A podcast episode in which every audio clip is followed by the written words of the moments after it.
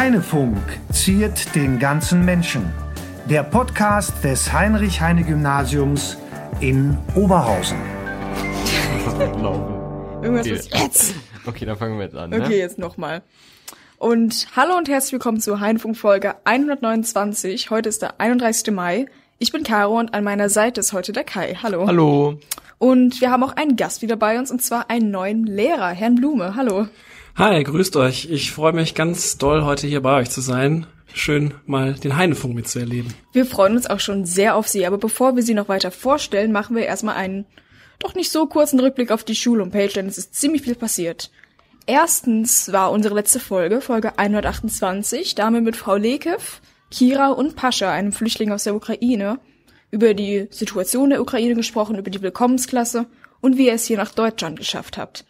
Dann haben Frau Mietzer und Frau Urban vor ein paar Wochen einen Austausch nach Jerusalem gemacht. Da gibt es etwas zu auf der Schulhomepage, ein paar nette Worte und auch ein paar schöne Fotos. Ja, also, es geht jetzt einmal darum, die Frau Schuck war in Estland und hat da eine Schule besucht. Und die Schüler aus der Schule waren auch schon bei uns hier in Oberhausen, die haben wir auch schon interviewt. Ich glaube, das war Folge 126 oder 25, irgendwie so um sowas. den Dreh. Genau, Auf jeden Fall haben wir so viele Austausche hier in der Schule vor. genau. Dann am 3. Mai gab es noch die Fördervorderprojekt Expertentagung. Also da haben die Schülerinnen und Schüler ihre Projekte vorgestellt, haben da wirklich total viel informiert, zum Beispiel über Biologie, Virtual Reality. Da gab es sehr interessante Themen. Dann hat Herr Villager einen Elternabend zum Thema Cybermobbing gehalten. Und zwar hat er über die dunkle Seite des Displays gesprochen und die Folgen und Konsequenzen des Cybermobbings. Da gibt's auch noch ein paar Worte auf der Schulhomepage. Dann das Jugendparlament. Das steht auch noch auf der Schulhomepage. Genau, also das ist einmal der Philipp, äh, der ist aus unserer Klasse, aus der 9a. Grüße gehen raus. Und dann hätten wir einmal die Jamilia. Einmal die Jamilia ist aus der Q1 und die ist 16 Jahre alt. Und der Philipp ist, ist der nicht auch 16 Jahre alt? Oder ist sie 16, ne? Ja. Und geht in die 9a. genau, also darum geht's. Die kommen bei uns von der Schule, die können wir wählen fürs Jugendparlament. Genau. Und dann hat die 6b uns noch eine nette kleine Liste mit Büchertipps gegeben für die langen Wochenenden mit Pfingsten, Frohleichnam, Christi Himmelfahrt und natürlich bald den Sommerferien. Da sind ein paar tolle Bücher bei. Da empfehle ich euch sehr reinzuschauen. Und ich würde sagen, jetzt haben wir auch genug geredet, so darüber, was passiert ist. Und ich würde sagen, wir fangen jetzt mit unserem Gast an. Ja, gerne. Ja, also können Sie, könnten Sie sich mal bitte kurz vorstellen, so mit Namen, was Sie unterrichten? Sehr gerne. Ja, ich bin Andreas Blume. Ich bin jetzt neuer Lehrer am Heine, wie schon gesagt. Meine Fächer sind Deutsch und Geschichte. Und ja, ich freue mich jetzt hier am Heine gelandet zu sein. Warum? Dazu werde ich wahrscheinlich in den nächsten äh, paar Minuten oder äh, ja, der nächsten halben Stunde auch nochmal näher drauf eingehen. Ähm, ja, was man über mich wissen muss, ist, dass ich ja sehr leidenschaftlich gerne unterrichte. Die Fächerkombination, die ich mir ausgewählt habe, ist eine, die sehr häufig studiert wird. Ähm, man denkt sich, ja, Deutsch, Geschichte, passt schon irgendwie, ne? Laberfach und Geschichte kriegt man doch auch irgendwie hin. Das wäre aber zu lapidar gesagt. Also es sind zwei sehr, sehr äh, für mich tolle Fächer, an denen äh, sehr viel Herzblut hängt und ähm, ja, wo ich mich während meiner Studienzeit auch intensiv reingekniet habe. Unter anderem im Landesarchiv NRW habe ich ähm, schon geforscht zu den Hexenprozessen an der Ruhr. Ähm, das heißt, Geschichte war für mich auch nie etwas, was nur abgestaubt in Büchern steht, sondern ähm, ich habe sozusagen den Gang zu den Quellen gesucht oder ähm, auch Projekte mit meinen Klassen, die ich vorher an der anderen Schule hatte, gemacht. Beispielsweise auch bei einem Archäologieprojekt war ich mal dabei mit den kleinen Sechsern. Die durften dann ähm, Schätze ausgraben, natürlich nur Repliken, aber das war natürlich trotzdem eine ganz feine Sache. Ähm, und ja, ich glaube, man merkt schon, ich mag meine Fächer. Ja, Da gehen sie wirklich sehr, da, gehen sie, da gehen sie wirklich sehr leidenschaftlich dran. Das ist doch toll. Ähm, was sind so Ihre Sportvorlieben? Was machen Sie denn gerne so privat? So Sport, Musik? Sie haben ja auch schon auf der Schulhomepage in diesem kleinen Artikel geschrieben, dass Sie Musik gern machen. Ja, genau. Also ich ähm, spiele seit 13 Jahren jetzt ungefähr ähm, Gitarre, E-Gitarre und Bass. ähm, habe in diversen Bandkontexten auch ähm, ja, Live-Musikerfahrung gesammelt. Unter anderem habe ich mal in dem äh, Ebertbad hier ganz in der Nähe in Oberhausen gespielt. Äh, zu Olgas Rock haben wir es einmal fast geschafft, aber an dem Termin hatten wir schon ein anderes Konzert und mhm. dann hat das noch nicht gepasst, aber da würde ich mich freuen, auch mal irgendwann zu spielen. Oh, das Leben eines Rockstars. das wäre mein Plan B gewesen. Okay. Ähm, Nein, Spaß beiseite. Das ist ein toller Ausgleich für mich, um runterzukommen und um mich zu entspannen. Ähm, ich würde es auch nicht missen wollen. Also die Musik gehört zu mir genauso wie eben die Leidenschaft zu den Fächern, wenn ich dann im beruflichen Kontext denke. Ähm, dann, so, so oft ich es äh, schaffe, gehe ich auch gerne auf den Basketballplatz und ähm, spiele da jetzt nicht im Verein, sondern bin da eher laienhaft unterwegs, aber auch das ist ein toller Ausgleich neben dem Beruf. Ja, also was machen, was spielen was, was spielen Sie für Musik? Kann man das so fragen oder was ist Ihre Musikrichtung? Ja, ähm, ich würde sagen, ähm, die Musik bewegt sich so im Indie-Alternative-Rock-Bereich, mhm. hat aber ihre Wurzeln im Reggae, also ist tatsächlich so ein bisschen Beat ähm, basierend. Also das ist ein Potpourri der Musikstile, würde ich mal sagen. Also okay. Also vielleicht, ich glaube, Crossover sagt man dazu. Ja. Also eine ganz bunte Mischung. Genau. Ähm, in letzter Zeit höre ich sehr gerne äh, folkige Sachen aus dem äh, Südwesten Amerikas, also so äh, Country und Soul. Aber ja, das ist dann etwas, was ich dann auf Platte zu Hause auflege, abends nach dem äh, Vorbereiten der Unterrichtsstunden oder so. Ja, also ich kann ja mal weitermachen. Ähm, warum sind Sie denn gerne Lehrer geworden? Also Sie haben ja jetzt gerade schon angesch angeschnitten, das mit den Lehrer werden, also bezüglich Geschichte. Aber haben Sie gesagt, Deutsch ist ganz interessant oder warum ausgerechnet die? Ähm, also witzigerweise war der Initiationsgedanke, ich möchte mit Menschen arbeiten, ich möchte Beziehungsarbeit leisten, weil da ganz, ganz viel entstehen kann. Und ja. ich selber als Schüler habe wahrgenommen, ähm, ja, dass dass wenn da Lehrer oder Lehrerinnen waren, die sich um einen gekümmert haben, fernab von den Curricula und den Prüfungen, ähm, die man natürlich zu schaffen hatte, dass das mit einem ganz viel machte und dass man auch noch nach dem Abitur an sie zurückdachte oder sich auch mit denen immer noch ähm, ja den Kontakt gut hält. Mhm. Und das fand ich immer sehr ähm, bestrebenswert, eine Persönlichkeit zu sein, die vorbildhaft agieren kann ja. und die auch andere Menschen ja dazu ansteckt, ihre Talente zu entfalten. Und ähm, ja, immer noch denke ich gerne an meinen äh, ehemaligen Englisch- und Musiklehrer zurück, der ein ähm, ja, ganz tolles Projekt zwischen Theater und Musik auf die Beine gestellt hat und fernab von Unter vom, vom Unterricht haben wir uns abends im, äh, in der Aula getroffen, haben dafür geprobt und man lernte sowohl die Lehrerinnen und Lehrer als auch die anderen Schülerinnen und Schüler ganz anders kennen auf einmal. Ja. Und ähm, ja, das hat mich im ersten Moment total geflasht und das wollte ich auch. Und das wäre sozusagen der erste Schritt gewesen. Und zu Deutsch und Geschichte, warum das meine Leidenschaft ist, habe ich ja schon ähm, so ein bisschen deutlich gemacht. Ähm, ich glaube einfach, dass das ziemlich wichtige Fächer sind, um sich orientieren zu können im Leben und überhaupt auch für sich selber ausmachen zu können, wer bin ich und was sind meine Ziele und wie kann ich sie herausfinden, wenn sie mir noch nicht offenbar da liegen. Denn Arbeit mit Literatur ist auch immer Reflexionsarbeit, also sich selber zu beschäftigen, warum interessiert mich eigentlich die Figur in diesem Buch so sehr? Oder warum reibe ich mich daran die ganze Zeit?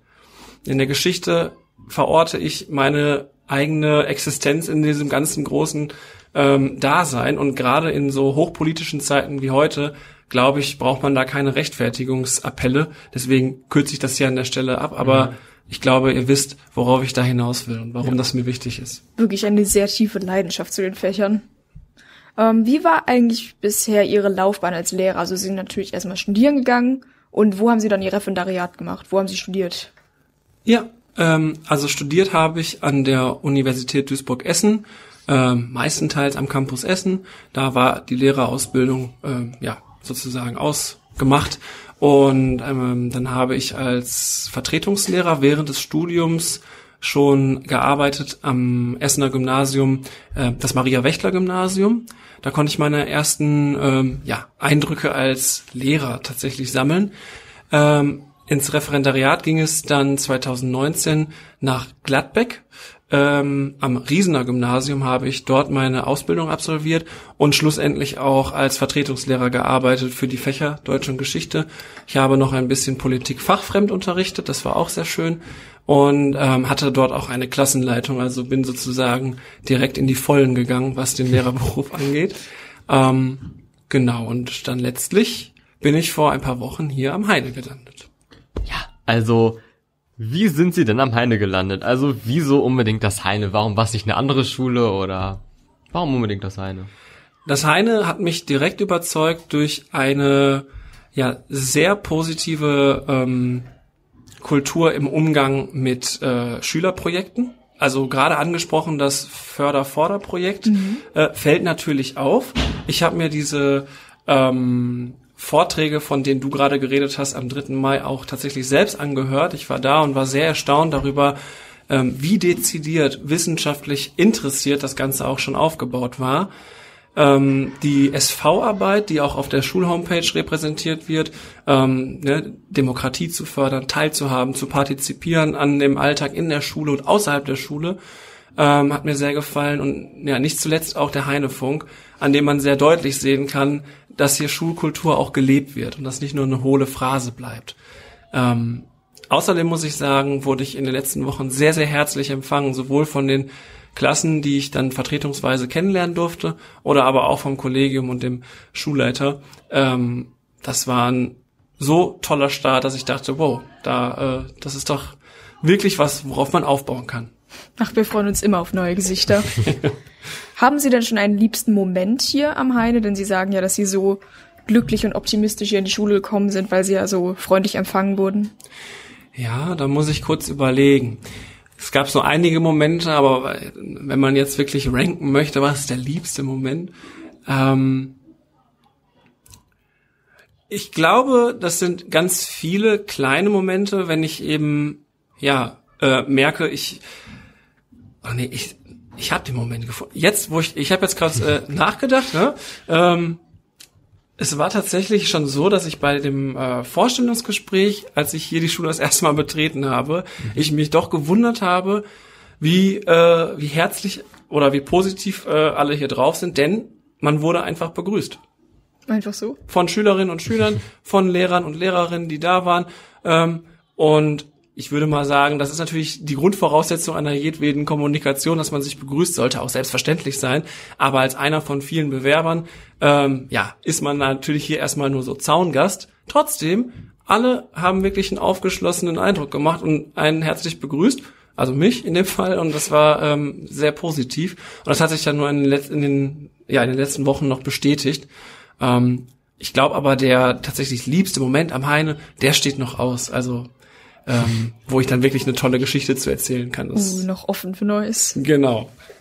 Ja, also, ähm, was ist denn schwierig an Ihrem Job als Lehrer hier? Ähm, ist auch eine spannende Frage und auch eine wichtige Frage, denn natürlich ist nicht alles Friede, Freude, Eierkuchen. Ähm, ich würde sagen, das Schwierige ist, viele ähm, Konflikte oder potenzielle Konflikte im Blick zu haben und sie dann auch lösen zu können. Was natürlich äh, schön ist, ist zu wissen, man ist nicht alleine. Also im Lehrerberuf ist man ähm, nicht auf sich allein gestellt, sondern man kann Dinge im Team besprechen und vor allen Dingen auch mit Schülerinnen und Schülern. Also ich bin der Meinung, dass man konstruktiv damit umgehen kann und muss.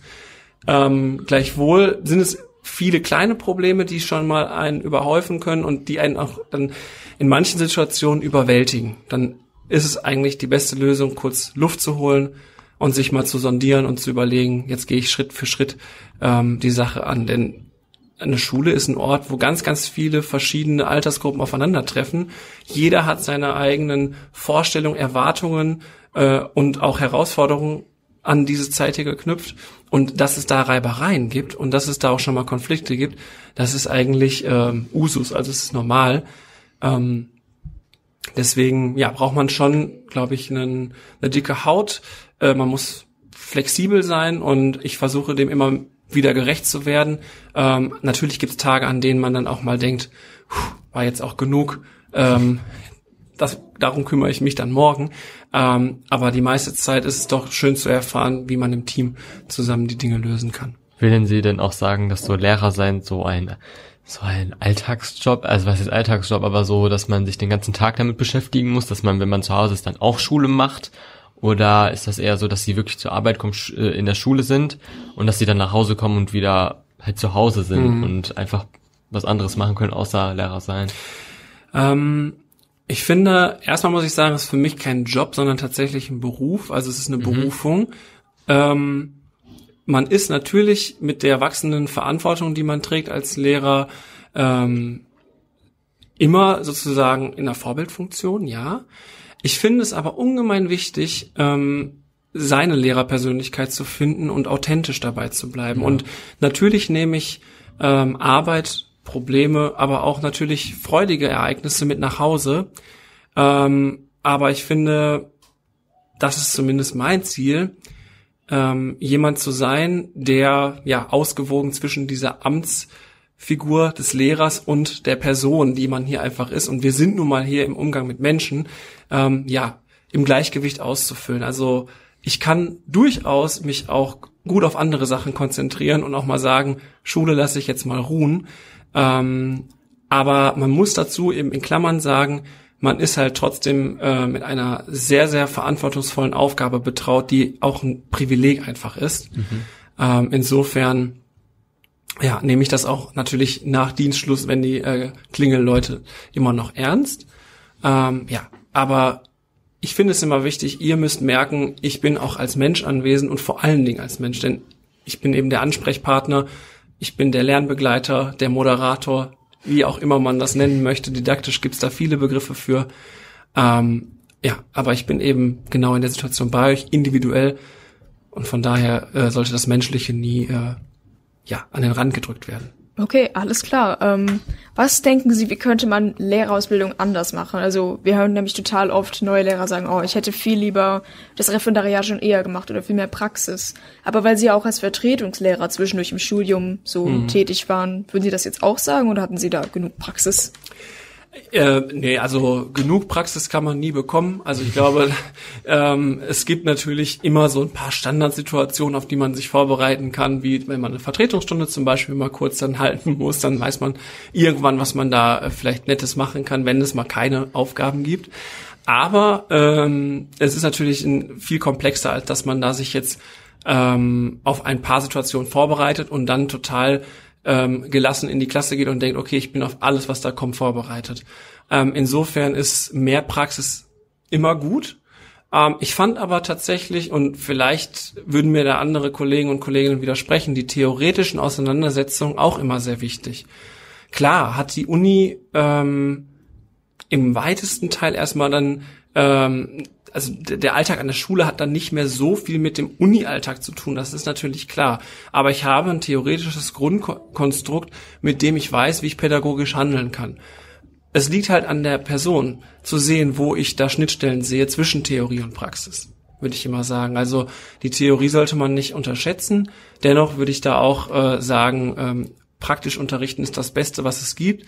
Und was an meiner Lehrerausbildung ähm, ja nicht so toll war, hatte nichts mit den Menschen oder mit dem mit der Ausbildung an sich zu tun, sondern mit dem Umstand, dass Corona kam, also die Pandemie einsetzte mitten in der Ausbildung und man dann da war und gemerkt hat, oh Gott, jetzt habe ich ja keine Schülerinnen und Schüler mehr vor mir, sondern ich muss vielleicht mal einen Unterrichtsbesuch simulieren, ohne dass da jemand ist, also total verkopft da dran gehen.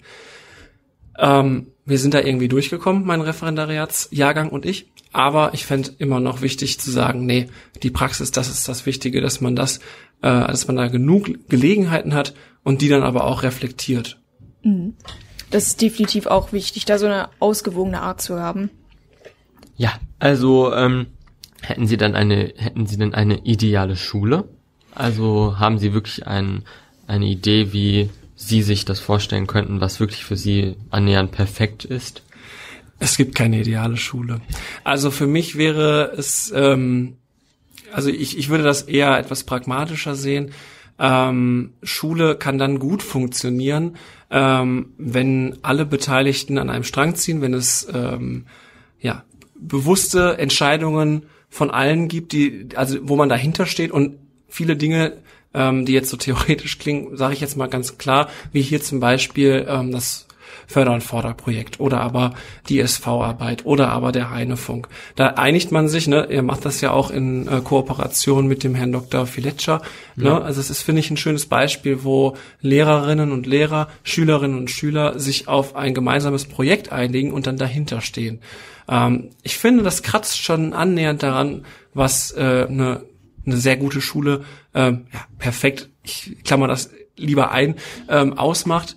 Ähm, und ich würde sagen, ähm, ja, dass man, wenn man tatkräftig an den Schraubstellen der Schulen äh, oder der Schule äh, ja sozusagen arbeitet und feilt, dann kann man da ganz tolle Sachen ähm, ja hervorzaubern.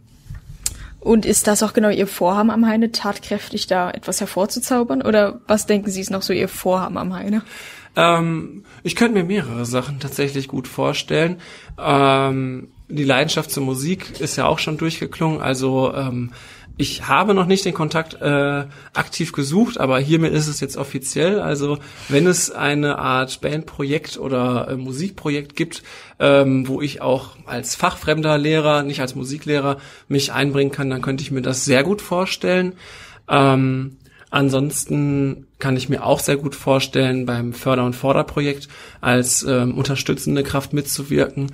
Ähm, und ja, da würde ich sagen, äh, sind das so zwei Anlaufstellen, die mir direkt am Herzen liegen. Ja. Okay, dann das mit Musik, mit der Band ist definitiv ein Appell an Herrn Appel. Wenn Sie das hören, gehen Sie zu Herrn Blume.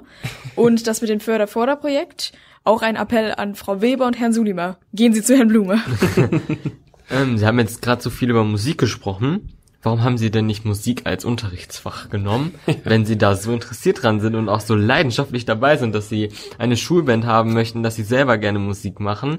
Warum nicht Musik als Schulfach oder Unterrichtsfach? Ah, es hat zwei Gründe. Der, ähm, der eine ist, ähm, ich wollte es mir als Hobby bewahren, also eben als Rückzugsort für mich, wo ich weiß, äh, ich kann da auch jederzeit aufhören, wenn ich möchte oder aber ich kann mich da austoben, so wie ich es mag, wie ich es nach meiner persönlichen Neigung möchte. Also ähm, einfach, dass es meine Art geschütztes Hobby bleibt, das mhm. nur für mich da ist. Und auf der anderen Seite die ganz praktikable äh, Antwort. Ähm, ich hätte mir mit 17, äh, als es dann darum ging, demnächst machst du Abi, dann musst du studieren, ähm, noch das zweite Instrument äh, ja erlernen müssen. Und ähm, in der Situation, wo man eh schon ja, unter einem etwas größeren Stress als vorher steht. Ihr werdet das vielleicht dann hoffentlich besser meistern oder ähm, ähm, also ne Abitur, dass das Abitur steht ähm, bevor. Da war mir das dann zu viel und ich habe dann ehrlich gesagt, ähm, nee, ich bleibe dabei, dass es mein Hobby bleibt und ähm, ich mache es nicht. Aber ja, trotzdem, es hat sich bis heute bewährt und ähm, ich denke, es gibt Mittel und Wege, das trotzdem irgendwie nutzbar einsetzen zu können in der Schule. Tja, das ist doch perfekt.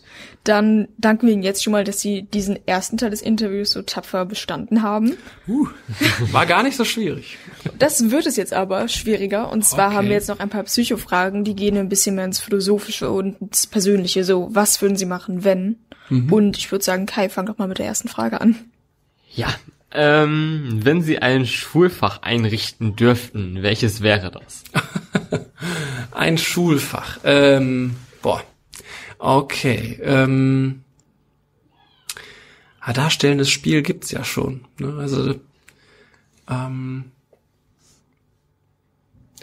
das ist eine gute Frage. Also als Inspiration, wir hatten schon mal Netflix-Kunde. Netflix-Kunde, aha, ja. okay. Ähm, für die cineastisch Interessierten, okay.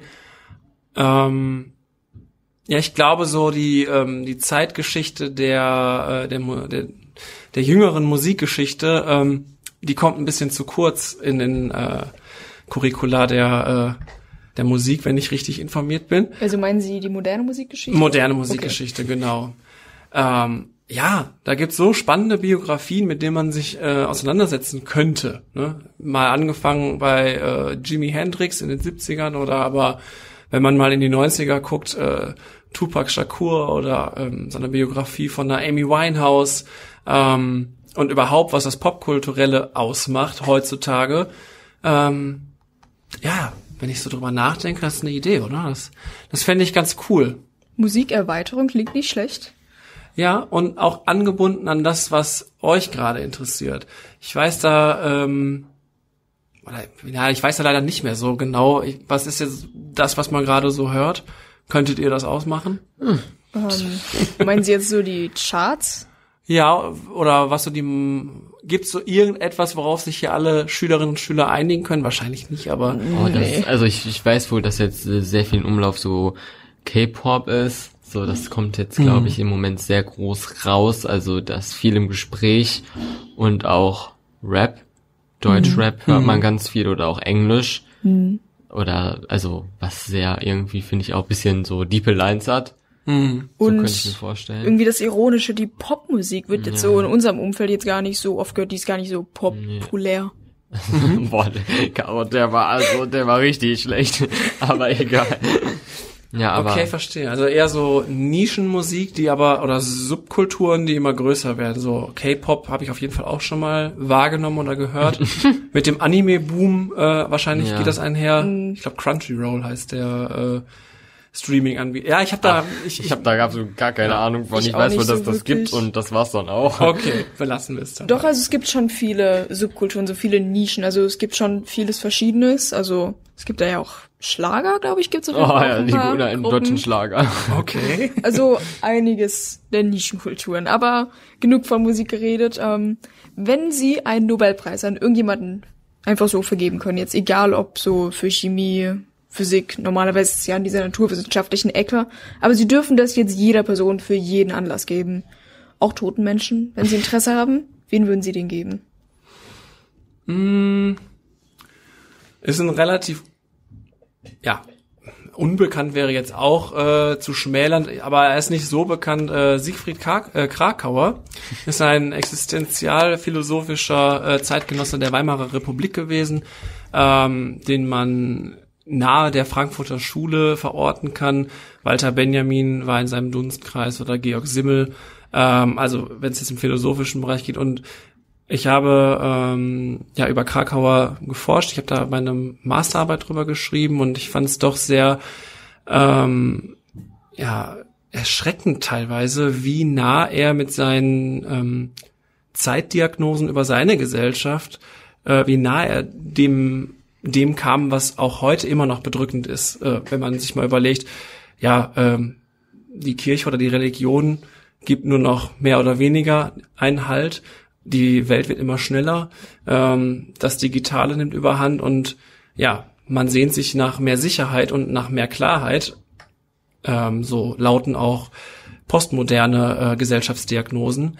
Ähm, ja, wo, wo stehen wir da eigentlich? Und er hat schon für die Weimarer Verhältnisse so eine Art Sinnkrise erspürt, ähm, ist aber ja in der Nische geblieben. Okay. Ähm, ja, dem würde ich das, glaube ich, geben. Würden Sie den denn auch gerne treffen wollen, wenn Sie jetzt auch die Gelegenheit hätten, eine berühmte Person zu treffen?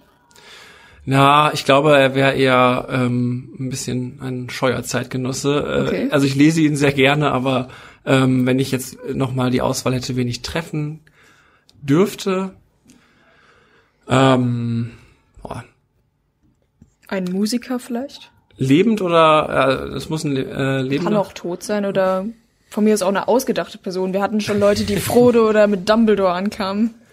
Ah, Frodo ist mir ein bisschen zu leidend. Ähm, nee. Ähm, ich glaube tatsächlich, ich würde mich gerne mal mit, ähm, Fiktiv?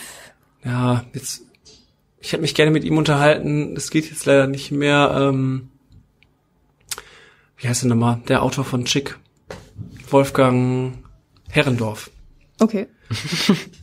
Wolfgang Herrndorf, besser gesagt, ähm, ist ja berühmt für seinen äh, Adoleszenzroman Chick geworden, der ja auch in der Schule gelesen wurde.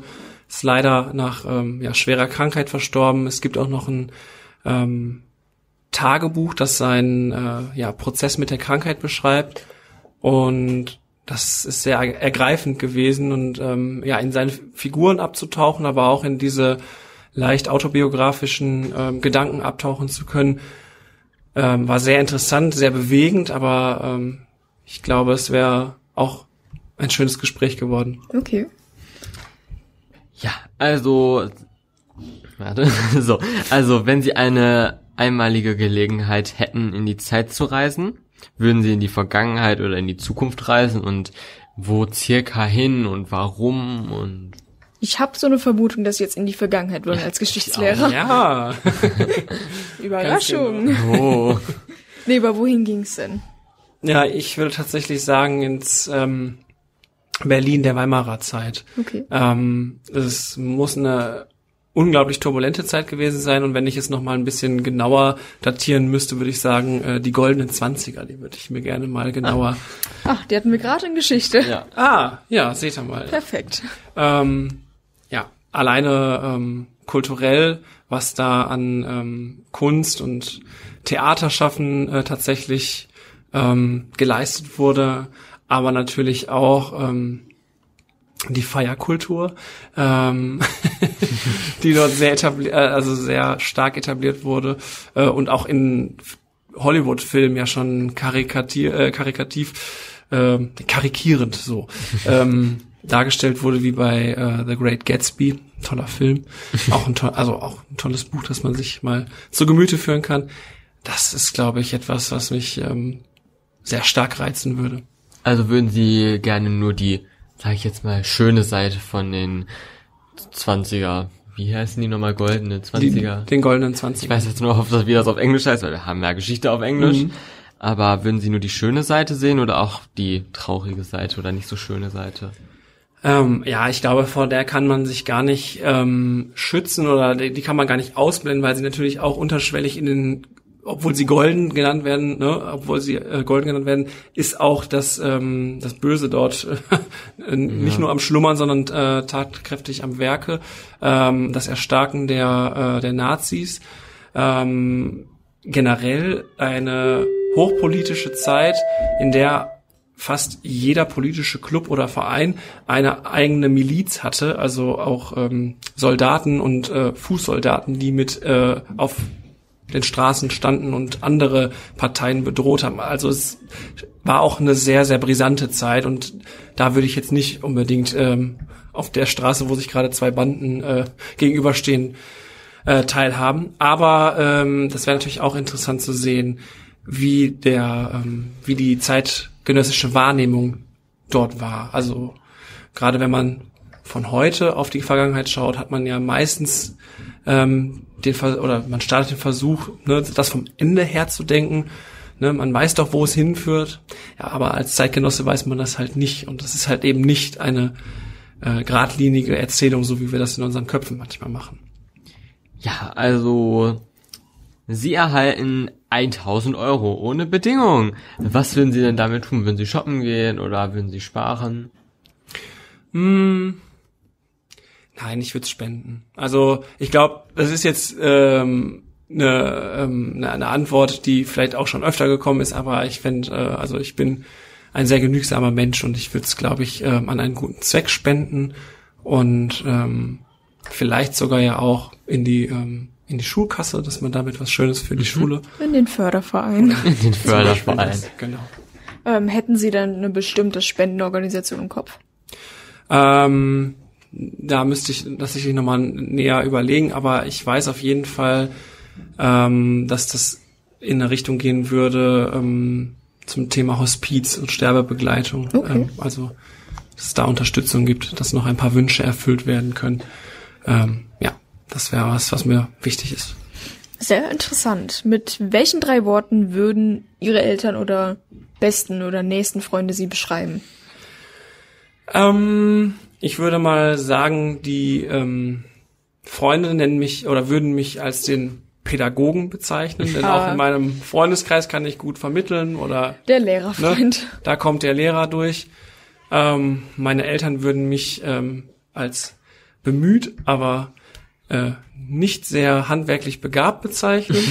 es gibt also auch noch einen sehr äh, offenkundigen Grund, warum ich eher in eine pädagogische Laufbahn gegangen bin. Äh, also Schrauben basteln, das ist alles etwas, was ich ähm, ja eher schlecht als recht mache. ähm, und meine Kollegen und Kolleginnen, jetzt natürlich die Kollegen und Kolleginnen am Heine kenne ich noch nicht so lange, aber wenn ich so an die anderen Schulen denke, die hätten mich jetzt als belastbaren ähm, belastbaren Quatschkopf wahrgenommen. Ich glaube, ich kann immer mal äh, einen Witz reißen, aber ich kann auch länger machen und ähm, Okay. Aufgaben übernehmen. Ja, also wir sind jetzt auch am Ende von den Psychofragen. Sie haben sich tapfer da durchgeschlagen, muss man Wirklich. sagen. Vielen ich Dank. hoffe, ich habe nicht so viel geplappert. Man kommt da immer sehr schnell in so äh, Exkurse rein. Ach, wenn es nachher viel lächer geht, kann man gar nicht genug reden. Grüße gehen raus. Okay, alles klar. Also ich wollte noch mal kurz sagen, Sie haben sehr tiefgründige Antworten geliefert. Also die waren echt krass. Also Sind die immer waren, sehr leidenschaftlich ins Ja. Detail gegangen. Das war Also, interessant. Das war jetzt nicht so oberflächlich. Wir mussten nicht so viel nachhaken, weil Sie eh schon so viel darüber geredet haben. Also so richtig deep. Und als ähm, Belohnung haben sie sich jetzt eine Tasse verdient. Wow, ich Ja. hatte schon gerade das äh, im Augenwinkel gesehen. Heinefunk ziert äh, den ganzen Menschen. Ich war dabei. Ja, ich freue mich. Äh, das ist doch ein tolles Geschenk und die werde ich mir gleich befüllen mit einem warmen Kaffee äh, zu Hause im Nachmittag. Den haben sie sich auch verdient. Ja, also jetzt muss ich den Abspann machen, was letztes Mal so, naja, funktioniert hat, aber ich probiere es nochmal. Also erstmal danke nochmal, dass Sie da waren, ne? Und, jetzt habe ich ne gesagt, ganz schlimm. ähm, auf jeden Fall, guckt immer auf unsere Schulhomepage hhg-oberhausen.org und auch auf iSurf. Wie man sieht, hat, gibt's da sehr viel Neues, sehr viel Input, was man sich da angucken kann. Und ihr müsst unbedingt unseren Podcast abonnieren, mit jeder Podcast-App Heinefunk suchen oder die Adresse heinefunk.de eingeben. Und das ist ganz wichtig, damit wir auch gut Support bekommen, ne?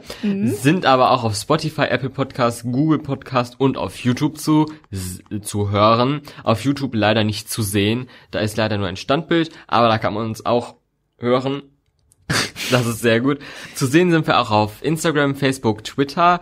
Wer uns schreiben möchte, kann uns kontaktieren mit der E-Mail heinefunk.heinefunk.de. Wir freuen uns immer über positives Feedback oder auch Verbesserungsvorschläge. Und die nächste Folge wird noch ein neuer, eine neue Lehrerin vorgestellt, glaube ich. Genau, soweit ich weiß, werden noch zwei, Noch zwei. neue Lehrerinnen vorgestellt, genau. Ja. Und zwar haben wir einmal die Frau Lambert, die ist nämlich bald als nächstes dran, am 15. Mhm. Juni, wie ich gehört habe. Ja, das war's dann auch. Ich würde dann mal, sonst gibt's nichts mehr, ne? Nee, also vielen Dank, dass Sie dabei waren Ich habe mich sehr gefreut. Dankeschön.